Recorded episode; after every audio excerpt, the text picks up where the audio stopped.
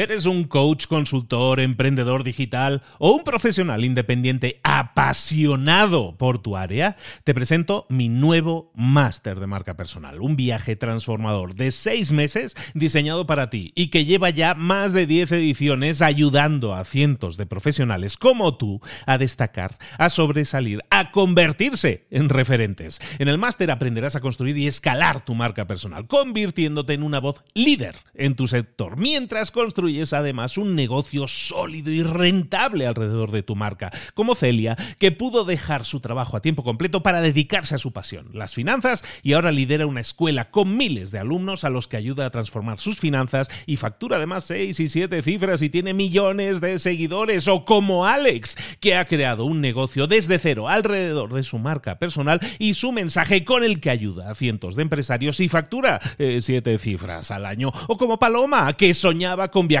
por el mundo y que ahora vive como nómada digital con cientos de miles de seguidores y más de 17.000 alumnos. Gracias al máster, su sueño pasó de ser una idea a una realidad rentable y reconocida. Este es el momento de que tú también dejes tu huella, de influir y de vivir por fin de tu pasión. Visita librosparaemprendedores.net barra marca y descubre muchas más historias de éxito de gente que confió en nuestro método. En junio comenzamos además la nueva generación y añadimos más novedades, más servicios y más soporte que nunca. Únete a la élite de profesionales que ya están cambiando sus vidas. ¿Estás listo? ¿Estás lista para desarrollar tu marca personal y ser nuestra próxima historia de éxito? Pues visita librosparaemprendedores.net barra marca y comencemos. Hola, hola, ya es jueves, esto es Mentor 360. Hoy vamos a hablar de motivación. Abre los ojos. ¡Comenzamos!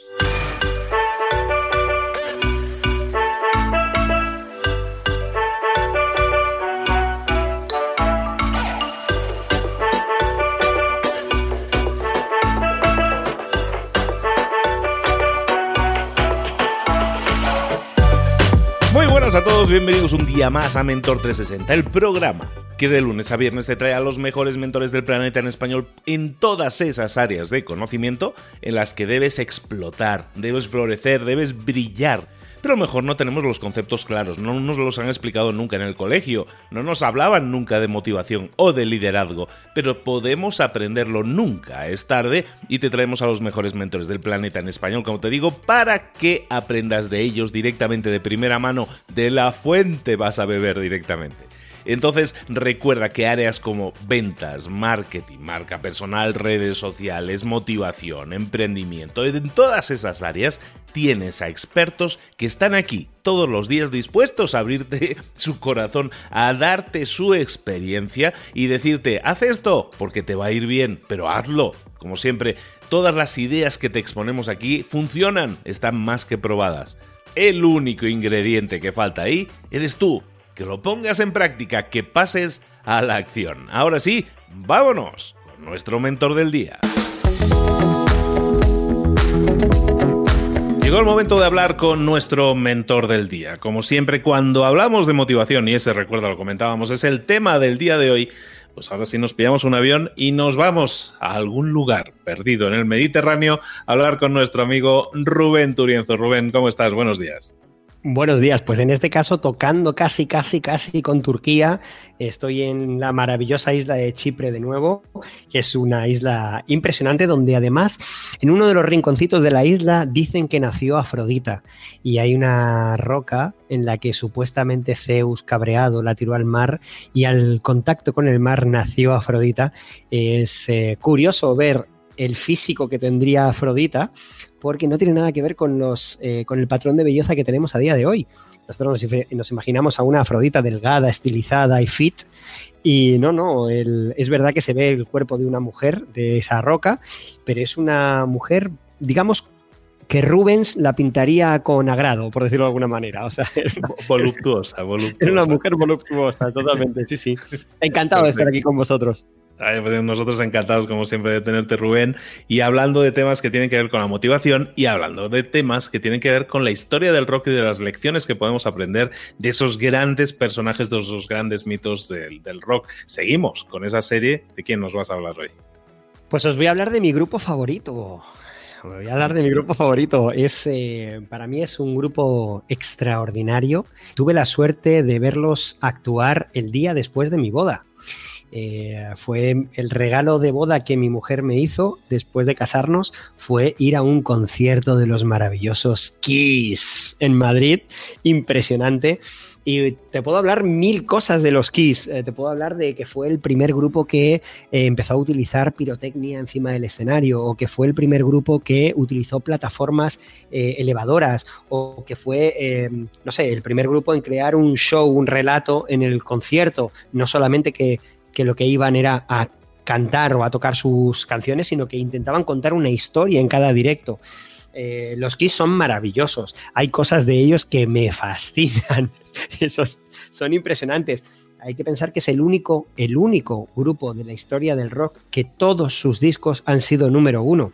O incluso que hasta hace muy poquito seguían teniendo como el disco más vendido de la historia uno de los Kiss. O sea que era impresionante, eh, luchando a brazo partido con los Beatles y con Michael Jackson, siempre estaban ahí en esas listas de los más vendidos. Pero impresionante porque es el, grupo de rock que más discos ha colocado en el número uno. Eh, son impresionantes y lógicamente todo un icono. Y vamos a hablar de eso precisamente. Si hablamos de los Kiss, todo el mundo quizás no los ha escuchado, aunque seguro que los ha escuchado, pero no, no reconocen las canciones con los Kiss. Pero todo el mundo sabe cómo eran todo el mundo identifica esas caras pintadas de blanco y negro.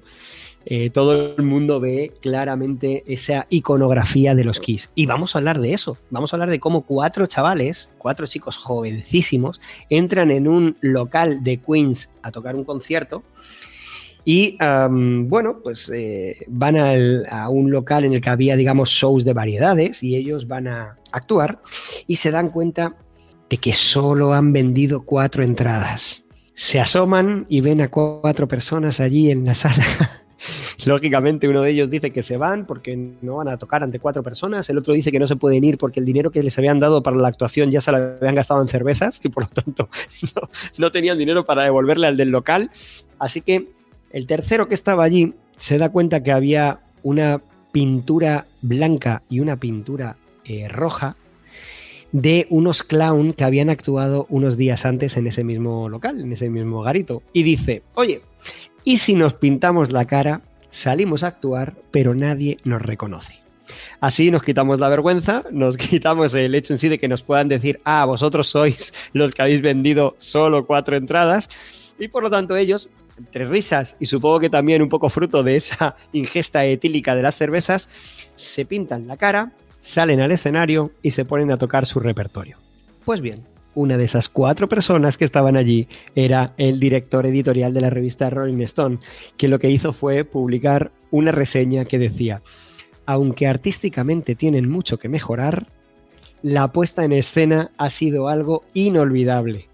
Fíjate, de repente en el siguiente directo todo el mundo quería ver a los Kiss, pero a esos Kiss de la cara pintada. Ellos se dieron cuenta de que eso no podían abandonarlo y a partir de ahí desarrollaron incluso personalidades, es decir, cada uno de las, cada uno de las, eh, de las personas que, forman los, los Kiss adoptaron una personalidad propia y por lo tanto también un maquillaje propio para ellos. Es decir, tenemos a Demon, que es eh, Gene Simons, que es el más famoso, el de la lengua, el que saca la lengua afuera, el que va de diablo, lleva muchas veces alas de murciélago también.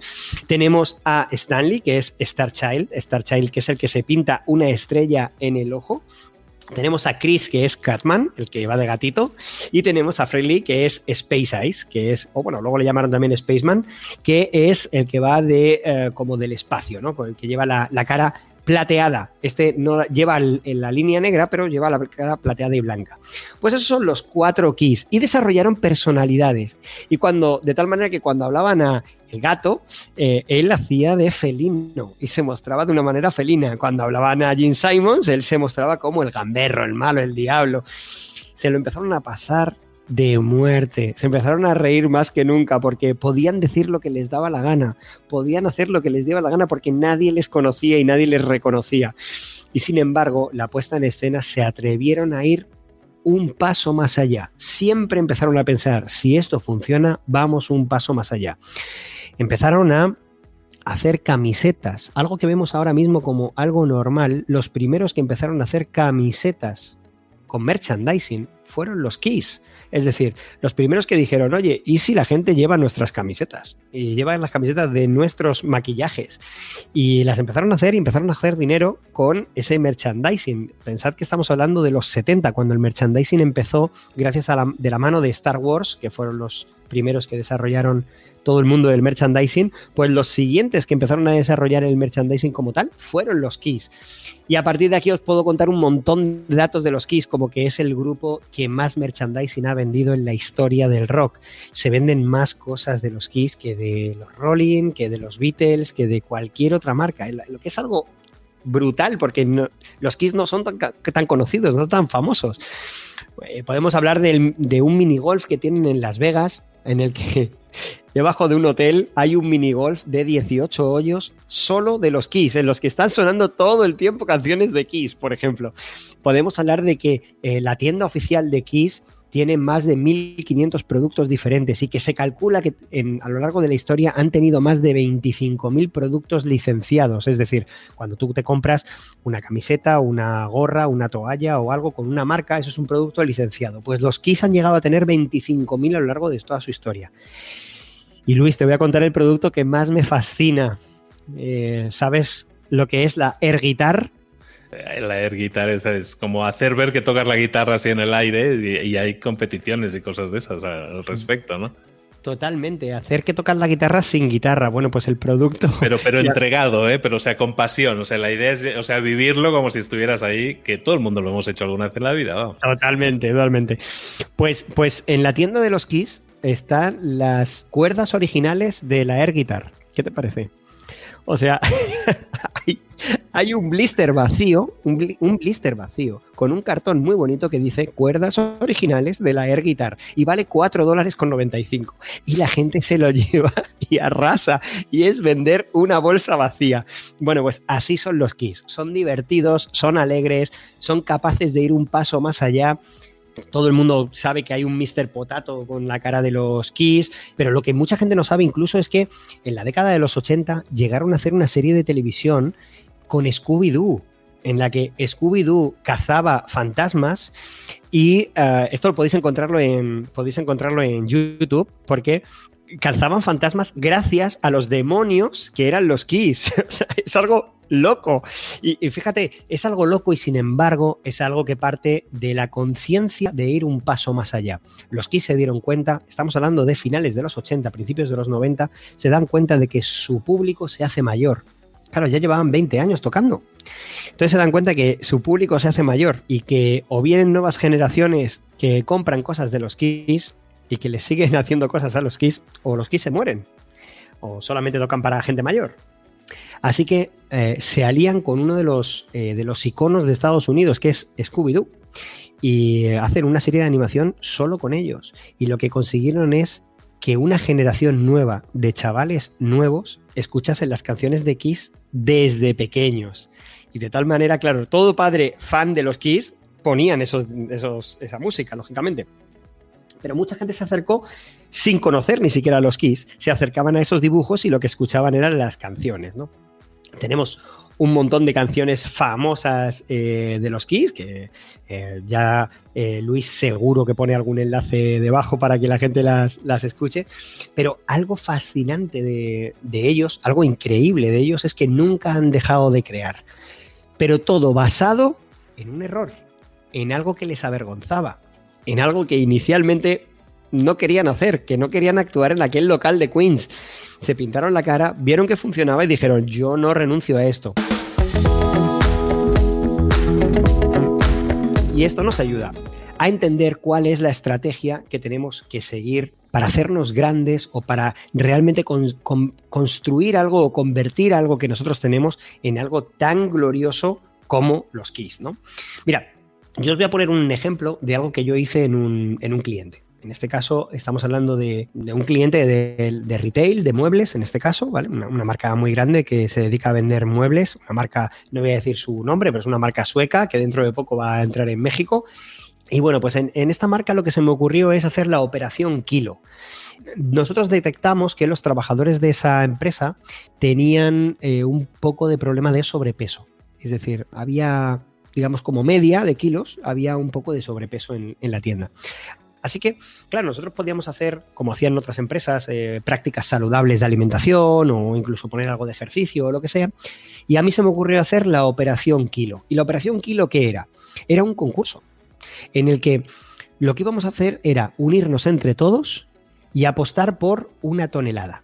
Es decir, teníamos que conseguir una tonelada de alimento. ¿Cómo conseguíamos una tonelada de alimento? Se iba a donar un kilo por cada kilo que se perdiese. Si tú perdías un kilo, automáticamente la marca donaba un kilo de alimento para una ONG en este caso. Y el objetivo era una tonelada, mil kilos. Nosotros habíamos hecho el cálculo que si conseguíamos perder en torno a mil kilos, el índice de salud de los trabajadores iba a mejorar muchísimo. Es decir, ya sabéis que esto no se hace por estética, se hace para que el trabajador esté con más salud, con más motivado, con más autoestima, etcétera. ¿no? Bien, pues eh, lo que hicimos fue una serie de ejercicios. Eh, poníamos entrenadores personales para que les diesen clases gratuitas de cómo entrenarse en casa cuando eh, tienes 15 minutos libres. En el comedor lo que hicimos es poner, no, no eliminamos las cosas grasientas, no, no, lo que hicimos fue solo añadir un elemento sano. Es decir, oye, tú puedes comer como quieras, pero siempre vas a tener una opción sana para comer. Y algo fundamental, incluimos un termómetro. Y en ese termómetro lo que incluíamos era los kilos totales que se estaban consiguiendo y algo importante, las personas que más estaban donando a ese banco de alimentos. Lógicamente esto lo hizo con el seguimiento de los doctores de, la marca, es decir, los médicos que forman parte de la tienda, pero fue algo asombroso porque todo el mundo quería verse bien. ¿Y qué pasó? Que cuando la gente empezó a perder un poco de peso, todos los compañeros le decían, qué bien lo estás haciendo, qué guapo estás, qué tal. Nosotros a la persona que conseguía perder una talla en su uniforme, lógicamente había que modificarle el uniforme, a la persona que conseguía eso se le hacía un premio y el premio no era algo metálico, el premio era el reconocimiento público de todos sus compañeros. Todos sus compañeros le rodeaban para aplaudirle en la bienvenida de ese día. Bueno, pues algo tan sencillo, llevado al extremo, lo que conseguimos fue 1032 kilos perdidos. 1032 kilos. Esto es una barbaridad, porque era algo que mm, la gente no se habría planteado. Lógicamente, ah, por cierto, se me ha olvidado decir que la persona que más tuviese que perder, porque esto, como os digo, hacíamos con seguimiento médico, y consiguiese perderlo, lo que hacía era, era la persona, se hizo al final un grupo de cinco personas, que eran las personas que iban a llevar, junto con la ONG, la entrega de los mil kilos de alimento a la aldea que lo necesitaban. Ese era su premio, ¿no? Bueno, pues no solo se, consiguió, sino que además desde hace, esto se hizo hace ocho años, se sigue repitiendo año tras año. ¿Es una locura? Sí, es una locura, pero es una locura de Kiss. Es decir, es algo que a priori no es muy importante, pero es llevarlo al máximo. Es decir, es llevarlo a un nivel más allá de lo que la gente inicialmente sospecharía. Basado sobre todo en que la gente se lo pase bien, que la gente se divierta, que la gente encuentre un momento de conexión entre ellos. Y algo muy importante de, em, de los Kiss. Los Kiss han creado una armada, que así se llama, una armada. La armada son los seguidores de Kiss. Y la armada eh, se pasan sus, digamos, sus galones de padres a hijos es impresionante verles a día de hoy. Ves a tus conciertos de X y ves a gente que son abuelos con sus nietos llevándoles las camisetas del concierto del 76, la camiseta de tal. Y eso es como que le da. Y cuando se ve a alguien, que esto es algo muy bonito en los conciertos de X, cuando se ve a alguien muy joven, el resto le aplaude. Y esto es maravilloso, porque se ha quedado entre ellos el que hay que felicitar a la gente nueva, a la gente joven que se une a la armada de los Kiss. Bien, pues oye, ¿por qué no nos lo pasamos un poco mejor en general en la vida? ¿Por qué no pensamos, por un lado, oye, voy a llevarlo al límite, voy a ir un paso más allá del resto, pero voy a atreverme a hacer algo extravagante, voy a atreverme a hacer algo increíble? Y luego además, oye, ¿cómo añado la diversión? ¿Cómo añado el reconocimiento, el agradecimiento, la diversión? Vamos a pasárnoslo bien, vamos a divertirnos con todo esto. Y por supuesto, algo que los Kiss nunca han perdido el foco cómo monetizamos todo. Es decir, cómo convertimos nuestra marca en algo que la gente quiera comprar. Es decir, algo tan único, tan reconocible, que la gente compre por ello. Me gusta pensar que la estrategia KISS es llevar las cosas al límite, es pensar en grande y preguntarse, oye, ¿qué más puedo hacer? Seguimos a partir de ahí, después de qué más puedo hacer. Oye, ¿es significativo o necesito algo mayor para que se note, para que se note esto que estoy haciendo? Y rematar con una tercera pregunta que diga, oye, ¿va a dejar un legado? ¿Va a dejar el legado que espero, esto que estoy haciendo? Es decir, ¿qué más puedo hacer? ¿Es significativo? ¿Va a dejar un legado? Y luego, ¿qué puedo hacer yo para acompañar a la gente en el proceso? Es decir, para crear esa armada. ¿Cómo hago que mis seguidores, mis fans, mis oyentes, mis lo que sea, mis clientes, se conviertan en una armada como la de los Kiss. Así que te podría estar hablando horas de, los Kiss porque me fascina, o sea, me fascinan ellos como músicos, pero me fascinan eh, de verdad como producto, porque son impresionantes. Así que no sé, Luis, eh, ¿alguna pregunta o algo, algún comentario? Muchos, la verdad que muchos, pero bueno, ya como pequeña anécdota, yo me acuerdo cuando era pequeño, yo crecí también en esa época, ellos son de los finales de los 70 o así, entonces yo, yo, era niño, ¿no? Pero me acuerdo de unos señores pintados que salían por la tele y había uno que sacaba la lengua, pero de, como que muy lejos. O sea, como, como era antinatural la cantidad de longitud de lengua que sacaba fuera, el filete que sacaba, ¿no? Y yo estaba muy obsesionado con ese tipo, que luego aprendí que era Gene Simmons, que, que, se sacaba la lengua y yo estaba intentando, nunca lo conseguí, pero bueno, el tipo era, era una maravilla. Pero bueno, esto es off topic total no, no, bueno, de hecho, eh, él le encantaba eso, le encantaba provocarlo. De hecho, mm, cuentan que hacía ejercicios para sacar la lengua más fuera y tal. Y cuando se empezó a extender el rumor de que se había hecho un implante de lengua de vaca para tener así de grande, él le dio pábulo. Él dijo, venga, sí, pues si eso os hace felices, venga, adelante. El que me he hecho un implante de, lengua de vaca.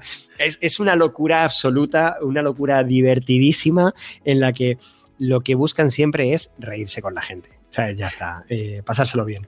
Y, el otro punto precisamente es ese, ese punto que estabas diciendo ahora, tú lo has, indicado ahora también, de nuevo, es el punto de divertirse haciendo algo. Eh, yo tengo la sensación, no, no, no la tengo la sensación, es, es real, o sea, todo el mundo se tiende a tomar demasiado en serio su trabajo, sus opciones en la vida, su crecimiento, su desarrollo. ¿Qué tan importante es desmitificar eso de la seriedad? Y como tú dices, vamos a buscar eh, priorizar el pasárnoslo bien también. Que cada vez que sumemos algo, que probemos algo, que sea algo muy fuera de nuestra área de confort, como hacían ellos, pero sin embargo hacerlo para pasárnoslo bien y, y pasárnoslo bien durante el proceso, ¿qué tan importante es eso? Y qué tan importante es ese ingrediente para todas las cosas que hacemos en la vida, Rubén. Totalmente. Eh, yo creo que, mira, lo de pasárnoslo bien eh, muchas veces incluso lo, desmerecemos. Es como si te lo estás pasando bien, entonces es que no estás trabajando lo suficiente o es que no te lo estás tomando en serio. No, no. Es que la diversión hay que tomársela en serio. O sea, nosotros tenemos que divertirnos haciendo lo que estamos haciendo, lo que sea. O sea, yo, por ejemplo, charlar contigo me lo paso bien. Si no, para mí sería un tostón absoluto el decir, no, ahora tengo que hablar con este tipo que está en México, yo estoy en Chipre, que hay no sé cuántas horas de diferencia. Si yo no me lo paso bien, lógicamente buscaría cualquier excusa para no hacerlo. Cualquier excusa. Y ya sabes que yo hoy te he mandado un mensaje y te he dicho, oye, grabamos, Luis. O sea, vamos, venga, vamos a grabar, ¿no? ¿Por qué? Porque me lo paso bien, porque disfruto haciéndolo. Y además de eso, oye, yo podría hablar de la motivación eh, desde muchísimos prismas, pero elijo hablar desde uno que además me apasiona que además me lo paso bien hablando de, de, estos temas.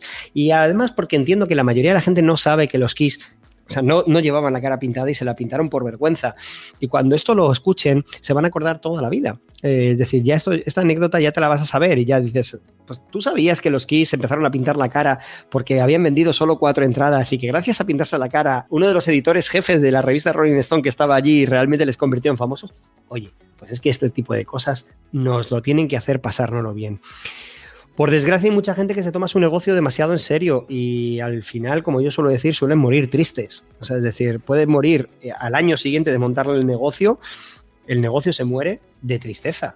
O sea, hay que divertirse, hay que pasárselo bien y hay que quitar ese tópico de el que se lo pasa bien no está trabajando, porque no es cierto, no es cierto. Y en el mundo de los emprendedores, si tú lo sabes bien, la diversión es esencial. Si no te lo estás pasando bien, algo no está funcionando y debes empezar a cambiarlo. Totalmente, vamos.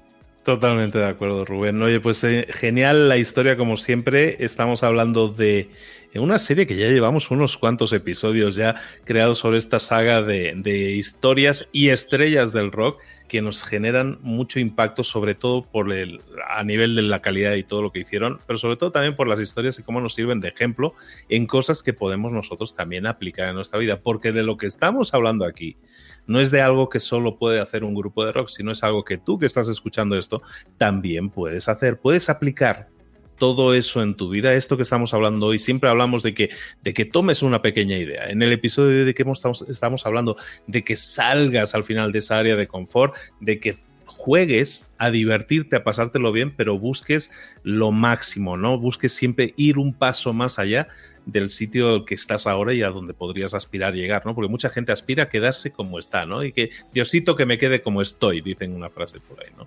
Y el hecho de salir de esa área de confort yo creo que es fundamental, ¿no? Totalmente. Yo creo que entre todos tenemos que, de verdad pensar en, oye, ¿y qué no estoy haciendo? Es decir, eh, ¿en qué estoy pecando? A veces de conservador, eh, a veces de... Em, decíamos en, otro programa que hablábamos de las necesidades, estábamos hablando de esa necesidad de seguridad, ¿no? de tener certidumbres. Y oye, a veces hay que lanzarse a la piscina y hay que decir, oye, pues ofreciéndolo como lo ofrezco soy uno más y ya sabemos la famosa frase de si eres uno más, eres uno menos. Entonces, oye, pues a lo mejor hay que atreverse a hacer algo que nadie haya hecho. O por lo menos que nadie haya hecho de esta manera. Eh, mira, hay, por ejemplo, la cadena de restaurantes Fridays, que no sé si por allí, por allí están, pero bueno, aquí en España. En México, sí hay el TGI Fridays y todo eso. Pues más, más de Estados Unidos, sí. Pues Fridays, por ejemplo, eh, empezaba a hacer shows para la gente que cumplía años o incluso los viernes, de ahí lo de Fridays, los viernes a cierta hora hay como una especie de fiesta en la que los camareros dejan o dejaban de servir. No te sirven, porque están de fiesta. Se ponen a cantar, eh, salen disfrazados, o sea, hacen de todo. Bueno, pues en Colombia hay otro sitio que se llama Andrés Carne de Res, que es famoso y también hacen un show y hacen un festival. Eh, o sea, es decir, yo creo que ahora a día de hoy podemos encontrar de ejemplos de esos en un montón de partes del mundo. Y en el fondo dices, oye, es un momento en el que nadie está sirviendo, que es un momento en el que no se está consumiendo, que es un momento en el que supuestamente estamos perdiendo dinero.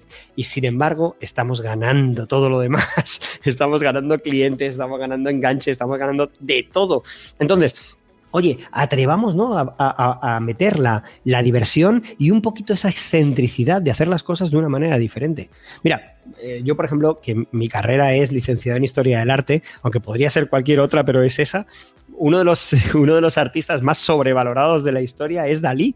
Dalí es muy mal pintor. O sea, esto no va en, no va en cuestión de gustos, era mal pintor.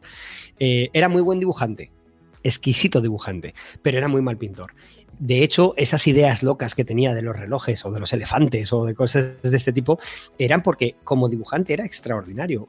La técnica como pintor no era especialmente buena. Y sin embargo, tiene algo que no tenía nadie y es que era una rockstar. Dalí era uno de los primeros rockstar del mundo del arte. Él sabía que la firma de Dalí, solo la firma de Dalí, valía más que su obra. Y así que lo que hizo fue convertirse en un personaje excéntrico y divertido. Un personaje que eh, hay, un, show, le invitan a en Estados Unidos, le invitan a un late night y de repente el señor se lleva a un oso hormiguero como mascota y de repente le tira el oso hormiguero al público. ¿Por qué? Porque era Salvador Dalí y hacía cosas raras. Bueno, pues eh, Dalí era consciente de que como artista era uno más. Y sin embargo, el crear una figura de este tipo, lo que hizo fue transformarlo. Pero ojo, que muchos luego le copiaron como Warhol, etcétera. es decir, muchos acabaron copiando esa imagen de un Dalí medio loco, medio extravagante, medio raro, porque sabían que la firma de ese Dalí realmente era más importante que su propia obra. Él, eh, a mí me, encanta y hay una frase de, Dalí que, me, me, vuelve loco, que decía que es la vida, y Dalí decía, la vida es inspirar, respirar y expirar. Y me parece súper bonita porque en el fondo si nos basamos en, Dalí, eh, si nos basamos en los keys, tenemos que, pensar en, oye, ¿qué estás haciendo tú en tu producto, en tu elemento para inspirarte, para inspirar a otros? ¿Qué estás haciendo? ¿Qué estás haciendo que de verdad vaya a marcar un sentido diferente? ¿No? ¿Por, qué, ¿Por qué la gente va a querer seguirte? ¿Por qué vas a ser relevante? Luego, ¿estás tocando tierra? ¿Estás, ¿Estás estando en el momento presente? ¿Estás siendo tú y tu yo y viviendo el momento presente? ¿O vives en el pasado y tienes, eh, como se suele decir, exceso de pasado y tienes depresión o melancolía? ¿O tienes exceso de futuro y tienes estrés? ¿Estás acercándote a la muerte solo por la inacción o porque estás haciendo acciones que no te están llevando al éxito? Oye, pues mira, los KISS yo creo que ya habían escuchado a Dalí y dijeron, oye, vamos a crear cosas que inspiren a otros. Y de hecho inspiraron tanto que crearon un movimiento entero que se llama el glam rock, o más que crearlo, lo que hicieron fue llevarlo a otro nivel, llevarlo a otro estado, vamos. Eran personas que se divertían mucho, estaban en contacto con su presente y lo que hacían era analizar el presente hasta un punto extremo para saber qué producto tenían que lanzar, qué elemento tenían que lanzar, por ejemplo, mira, ahora mismo en la tienda de los Keys se pueden encontrar, y esto es, esto es increíble, se pueden encontrar armas eh, ficticias para el Fortnite. Es decir, para un videojuego que ahora está muy de moda, que lo está petando, pero en chavales pequeños, en niños, pues ahora hay una cosa que son las armas personalizadas de los keys en Fortnite. O sea, ellos tienen ese presente constante de estar todo el rato pensando en qué maquinaria puedo sacar, qué maquinaria puedo vender. Y luego el tema de la expiración. Ellos son muy conscientes de que si no hacen cosas, se mueren. Y por lo tanto, si no, para no morirse tienen que estar en constante renovación. Así que como si hubiesen escuchado a Dalí esa frase y les hubiese inspirado, hay que inspirarse, hay que respirar y hay que cuidar la renovación para no expirar. Espectacular, espectacular. Tú que estás escuchando esto, ¿qué puedes hacer hoy? No te, que no te abrume el decir, es que no sé qué hacer, no tengo tantas cosas que podría hacer. Escoge una sola cosa que no hayas hecho e intenta ser original también, que, que la hagas como nadie la ha hecho antes estoy seguro que si te esfuerzas un poquillo y piensas un poquillo y dedicas un poco de tiempo a eso, puedes encontrar ideas maravillosas que vale muchísimo la pena desarrollar y poner en marcha. Explícanoslo si es así, eh, si te hemos inspirado, si Rubén te, ha servido para inspirarte a hacer algo, respíralo y no expires nunca, renuévate lo antes posible. Rubén Turienzo, Turienzo querido, ¿dónde, ¿dónde te podemos ver? ¿Dónde podemos seguirte y continuar leyendo y saber más de ti? Pues como suelo decir siempre, es fácil localizarme a través de rubenturienzo.com y de cualquier red social poniendo sencillamente Rubén Turienzo. Y recordaros todos, hace apenas unas semanas eh, Rubén sacó un libro que se llama, bueno, ya, ya, ya unos meses, ya un par de meses, sacó un libro que se llama Haz que suceda, libro que me debes todavía, querido, por cierto, pero que eh, es altamente recomendable. Porque, ¿qué, ¿De qué hablas en ese libro, Rubén, y por qué es importante ese libro aquí y ahora? Bueno, ese libro lo que, lo que intenta es crear una serie, bueno, de hecho es un itinerario de 25 herramientas que lo que eliminan son todas las variables que existen entre el si quieres y el puedes. Es decir, yo no creo en la frase del si quieres puedes, porque entre esos dos elementos hay una serie de variables. Pues oye, no haber definido bien el objetivo, o no haberte rodeado de la gente correcta, o haber perdido tu motivación, o bueno, pues lo que hago con esto es decirte, vale, a lo largo de este proyecto vas a encontrarte diferentes itinerarios, es decir, vas a encontrarte diferentes preguntas. Bien, si haces estas herramientas, lo que vas a encontrar son respuestas a esas preguntas y por lo tanto vas a llegar al objetivo. Es como yo digo, el sistema más revolucionario para conseguir los objetivos de una vez por todas no hay posibilidad, no existe, doy mi palabra, no existe posibilidad de que si haces todas las herramientas en el orden que figuran en el libro, no alcances tu objetivo. Pues espectacular. El libro se llama Haz que suceda. Lo tienes disponible en las plataformas digitales en cualquier país y también, pues si, no, pídeselo ahí por, por, correo que te lo envíe, eh, que te lo envíe Rubén. Vamos a ver la manera de que llegue a todas partes. Rubén, ya te queremos pronto por aquí también para hablar de ese libro. Tenemos que hacer algo ¿eh? aquí en México contigo y con eso, ¿no? Yo encantado porque además México siempre me trata fantástico. Como debe ser, por supuesto que sí. Bueno, muchísimas gracias a Rubén Turienzo. Un abrazo muy grande, amigo. Nos estamos viendo muy, muy pronto. Un abrazo gigante.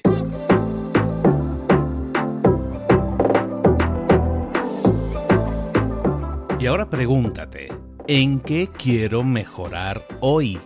No intentes hacerlo todo de golpe, todo en un día. Piensa, ¿cuál es el primer paso que puedes dar ahora mismo? En este momento, quizás. A lo mejor te lleva dos minutos hacerlo. Si es así, ¿por qué no empezar a hacerlo ahora? ¿Por qué no empezar a hacerlo ya, en este momento? Ahora. Cierra los ojos. Respira hondo y repite, sé lo que tengo que hacer. Sé cuál es el siguiente paso. Voy a darlo en este momento.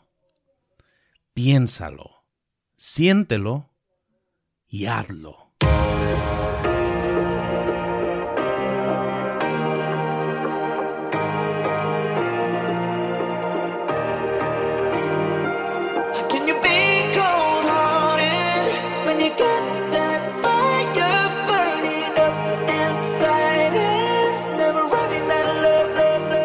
Muchas cosas de las que hemos visto hoy ya las sabes. La mayoría del conocimiento que compartimos aquí ya lo sabes. Sabemos lo que tenemos que hacer, sabemos lo que tenemos que evitar, lo que no tenemos que hacer, todo eso ya lo sabes. El único problema es que no lo ponemos en práctica, no pasamos a la acción y es ahí donde te necesito a ti y a tu compromiso. Si una sola de las ideas que hemos comentado hoy resuena en ti, te llama a ponerla en práctica, entonces, define el paso más pequeño posible, el gesto más mínimo, y hazlo ahora mismo.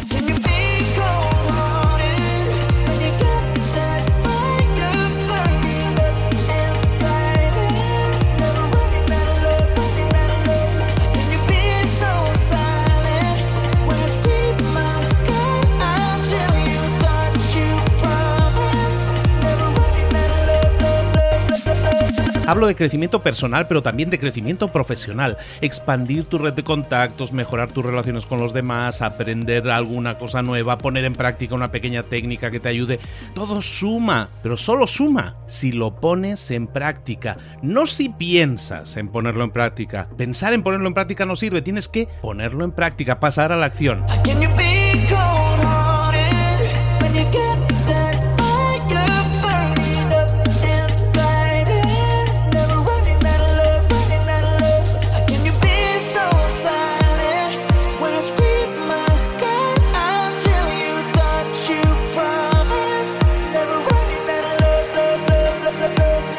Acuérdate de este ingrediente secreto también. El ingrediente secreto es la actitud. Tu actitud. Tu actitud transmite. Si sales a la calle con ganas, la gente lo va a notar. Si sales a la calle sin ganas, la gente también lo va a notar. El mundo está ahí fuera, te está esperando, por lo tanto sal ahí fuera, sal a la calle y sal con ganas, sal con actitud. No esperes a mañana, ya sabes lo que tienes que hacer y ya sabes que lo puedes hacer hoy. No veas pasar la vida, vive la vida. Tienes las mismas 24 horas que tienen los demás, haz que valgan la pena. Entrega en estas próximas 24 horas tu mejor versión. Te esperamos aquí mañana para continuar creciendo. Te esperamos aquí mañana con más mentores, pero el día de hoy está completito delante de ti. Así que ponte en pie pisa fuerte, respira hondo, sal ahí fuera y conquista tu día.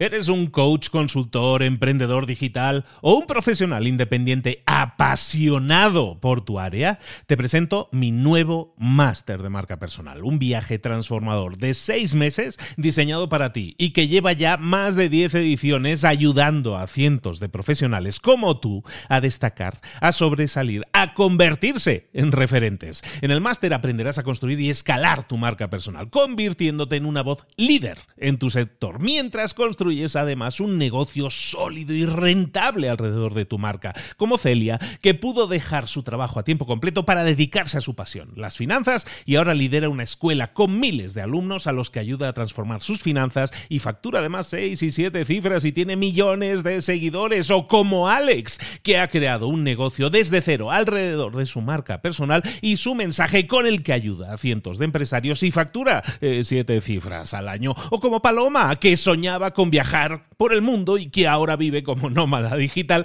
con cientos de miles de seguidores y más de 17.000 alumnos. Gracias al máster, su sueño pasó de ser una idea a una realidad rentable y reconocida. Este es el momento de que tú también dejes tu huella, de influir y de vivir por fin de tu pasión. Visita librosparaemprendedores.net barra marca y descubre muchas más historias de éxito de gente que confió en nuestro método. En junio comenzamos además la nueva generación y añadimos más novedades, más servicios y más soporte que nunca. Únete a la élite de profesionales que ya están cambiando sus vidas. ¿Estás listo? ¿Estás lista para desarrollar tu marca personal y ser nuestra próxima historia de éxito? Pues visita librosparaemprendedores.net barra marca y comencemos.